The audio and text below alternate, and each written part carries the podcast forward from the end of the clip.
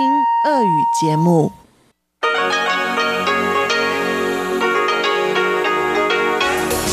В эфире Международное радио Тайваня. Здравствуйте, дорогие радиослушатели! В эфире Международное радио Тайваня и вас из тайбэйской студии приветствует ведущая Анна Бабкова.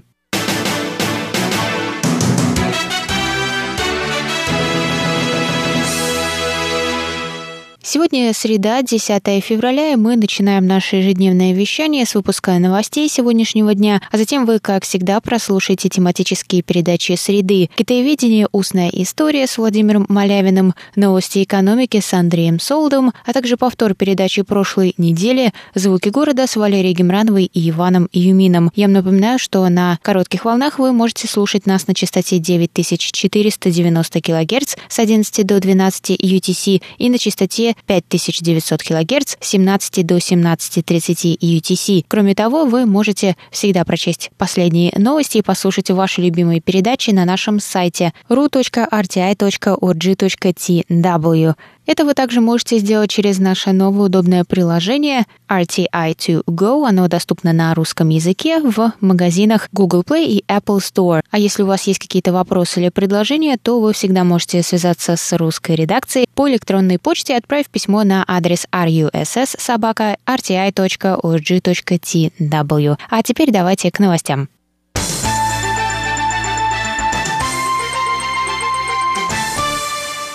Центральный противоэпидемический командный пункт Тайваня сообщил 9 февраля, что 990 тысяч медработников и персонала по предотвращению распространения инфекции получат вакцину в ходе первого этапа вакцинации на Тайване. Ведомство назвало 9 приоритетных групп, в которые вошли 65% населения острова, что составляет порядка 13 миллионов человек. В первую очередь будут вакцинированы 990 300 человек из пяти приоритетных групп – медработники, персонал по предотвращению распространения инфекции в правительственных учреждениях, работники первой линии, обеспечивающие нормальное функционирование общества, персонал по долговременному уходу, соцработники, сиделки и военные. На втором этапе будут прививаться люди старше 65 лет. Второй этап начнется после того, как Тайвань получит как минимум 2 миллиона доз вакцин вакцины, рассказал пресс-секретарь Центрального противоэпидемического командного пункта Джуан Женсян на пресс-конференции в Тайбэе во вторник. Третий этап начнется после того, как у Тайваня будет более 10 миллионов доз вакцины. На этом этапе будут прививаться люди в возрасте от 19 до 64 лет с риском тяжелого течения болезни и пациенты с редкими или опасными для жизни заболеваниями и травмами в возрасте 50-64 лет. Тайваню уже было выделено 200 тысяч доз вакцины от AstraZeneca, по сообщениям ведомства, Тайвань заказал порядка 20 миллионов доз. 10 февраля стало известно, что американская фармацевтическая компания Moderna предоставит Тайваню 5 миллионов доз своей вакцины.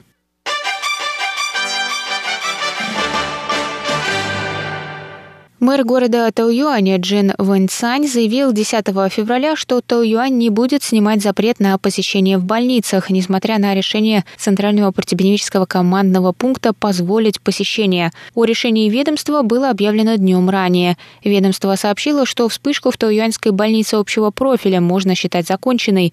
В результате кластерного заражения заболел 21 человек. В связи с этим правительство запретило навещать пациентов в больницах, чтобы избежать контактов. Тем не менее, менее, мэр Тауяни сказал, что в его городе запрет снимут не раньше окончания новогодних праздников 17 февраля.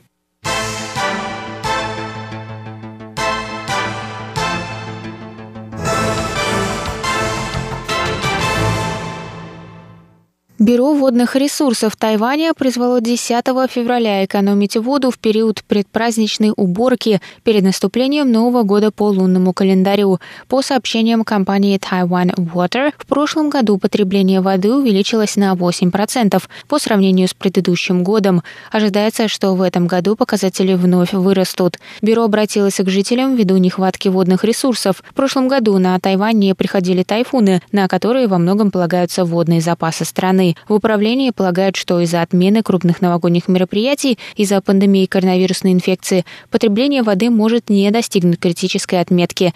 Тем не менее, ведомство посоветовало жителям острова разумно тратить воду. В том числе они предложили повторно использовать воду после стирки для мытья полов и ванной.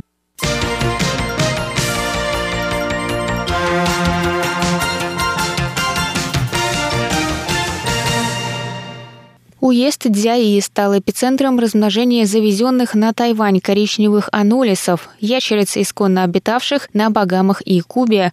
Ящерицы вредят экосистеме Тайваня уже на протяжении многих лет, и острову до сих пор не удалось взять под контроль их популяцию. В прошлом правительство предлагало вознаграждение жителям за отлов анолисов. Однако, несмотря на 10 миллионов новых тайваньских долларов, это 357 тысяч долларов США, в выплатах популяция не была взята под контроль.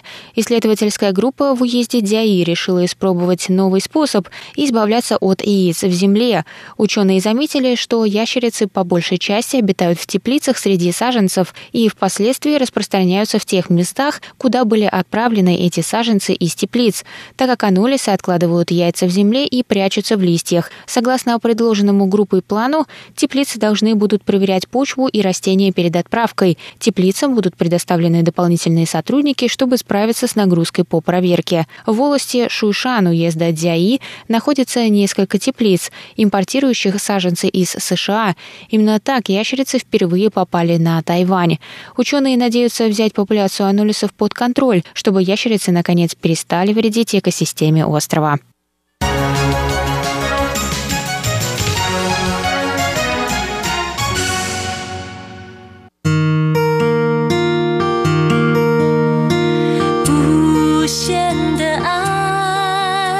向全世界传开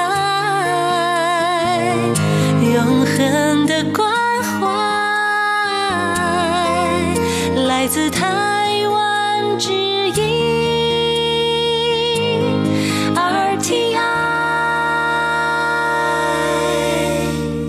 Это был выпуск новостей на волнах Международного радио Тайваня. За среду 10 февраля для вас его провела и подготовила ведущая русской службы Анна Бабкова. Далее в эфире вас ждут тематические передачи «Среды», «Китаеведение. Устная история» с Владимиром Малявиным, «Новости экономики» с Андреем Солдовым и повтор передачи «Звуки города» с Валерией Гемрановой и Иваном Юмином. А я с вами, дорогие друзья, на этом прощаюсь. До новых встреч в эфире. Пока-пока.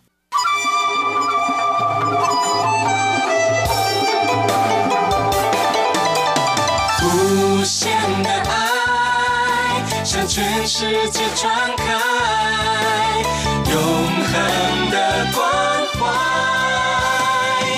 来自台湾之音。